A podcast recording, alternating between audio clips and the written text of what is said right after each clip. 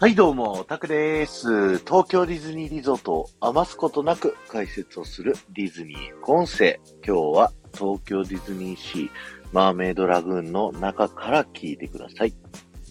実写版リトルマーメイドがね、公開されるということで、リトルマーメイドシリーズをいろいろとお話しさせていただいたんですけれども、今日でそれが最終回ということで、えー早速ね、お話をさせていただこうかと思うんですけど、今日のテーマは、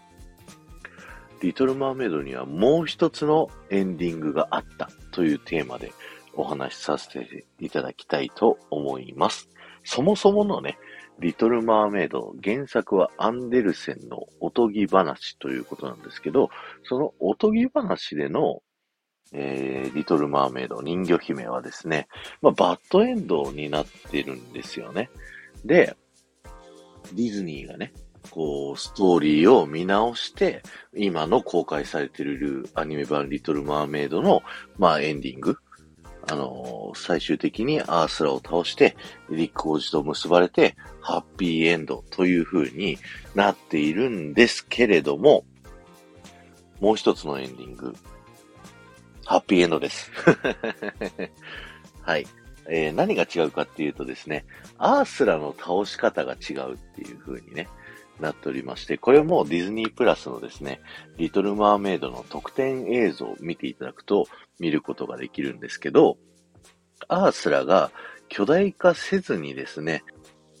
もう水中と水上をこう行き来しながらエリックとアリエルと戦うっていうね、そういったエンディングで最後にはこうね、タコの足に捕まって海底に沈められてるエリックにですね、セバスチャンがこう頑張って海の海底の底に落ちてたトライデントをエリックに渡して、そのトライデントを使ってアースラを倒すっていう、そういったエンディングになっておりますので、ぜひね、見てみてください。で、ディズニーって、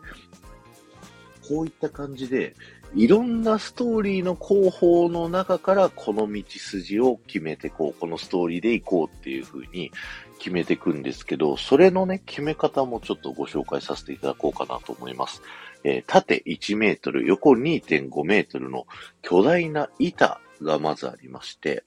そこにアニメーターの人たちがこういうストーリーがいいんじゃないかっていうのをこう書いたスケッチをですね、えー紙を順番に、ストーリーの順番に貼り付けてって、こういったストーリー展開がいいんじゃないかっていうのをもうね、打ち合わせしている人全員がビジュアルを見ながらイメージできるように、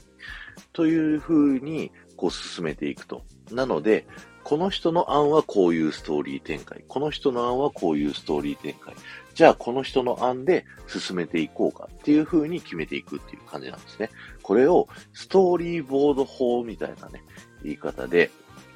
えー言うんですけれども、なので、こういった感じで、リトル・マーメイドのこうゴールに向かって話の展開、どういう展開だったらみんなが面白いと思うのかっていう、いろんなパターンがね、こう存在するんですよね。なので、ディズニー映画の特典映像っていうのをね、見ると、結構もう一つのエンディング、もう一つのオープニングみたいなね、そういう別案だった時のストーリー展開というものも、あの、楽しめたりしますので、ぜひそちらの方も見てみてください。今日は終わりです。ありがとうございました。この放送が面白いと思った方は、ぜひいいね、残していってください。またぜひね、コメント欄残していっていただけると僕ものすごく喜びますので、よろしくお願いします。この後も夢が叶う場所、東京ディズニーリゾートで素敵な旅のひとときをお過ごしください。